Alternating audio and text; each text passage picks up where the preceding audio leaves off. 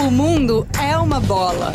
Um minuto com o Museu do Futebol. Uma das novidades da Copa do Mundo do Catar será a volta do país de Gales à competição após 64 anos. Assim como daquela vez, os galeses só conseguiram a vaga na repescagem. O ano era 1958 e eles tiveram pela frente a seleção de Israel, que eliminou a Turquia, Indonésia e Sudão, todas por WO. Isso mesmo países majoritariamente muçulmanos se recusaram a enfrentar os israelenses. Para evitar o vexame de um país ir para a Copa sem ter entrado em campo nenhuma vez, a FIFA bolou uma repescagem entre os vice-campeões dos grupos das eliminatórias europeias. O critério?